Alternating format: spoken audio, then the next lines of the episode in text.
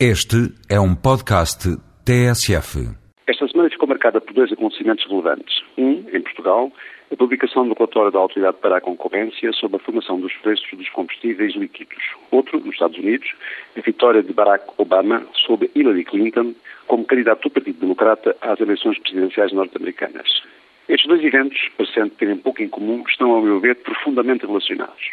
Além de algumas recomendações oportunas, o que o relatório da Autoridade para a Concorrência, no essencial, concluiu é que as duas grandes componentes do preço ao público da gasolina e do gasóleo são os custos com a refinação, onde sobressaem os custos com a aquisição do crudo, evidentemente, e os impostos, sendo relativamente negligenciáveis os custos com a estocagem e os fretes. Também que os preços ao público em Portugal estão em linha, mais ou menos, com os preços médios praticados na Europa,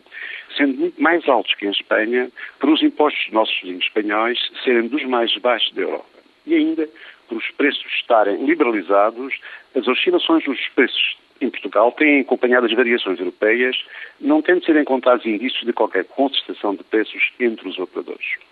A meu ver, a conclusão mais importante a extrair do relatório é que a questão da alta dos preços dos combustíveis é uma questão estrutural, de dimensão internacional, não tendo, portanto, Portugal grande margem para intervir na política de preços. Porque a solução passa por uma maior regulação do mercado a nível mundial, por uma aceleração do desenvolvimento de tecnologias que conduzam ao aumento da oferta de energias alternativas e pela adoção de modelos de desenvolvimento mais sustentáveis, quer em termos ambientais, quer de redução das desigualdades sociais, quer ainda de melhoria da eficiência energética. Estabelecendo uma conexão com as eleições nos Estados Unidos, com a vitória de Obama nas primárias do Partido Democrata, os norte-americanos vão ser confrontados nas próximas eleições com uma escolha entre dois candidatos que refletem de forma bem clara dois projetos de sociedade bem distintos, muito mais contraditórios do que se a candidata democrata fosse Hillary Clinton. Isto porque, se as políticas do candidato republicano McCain previsivelmente não se afastaram muito das atuais posições do presidente George Bush, o candidato Obama, de acordo com o seu programa, pelo contrário, significa mudança, por vir de uma nova geração de políticos com origem na comunidade imigrante, com uma muito diferente visão da sociedade,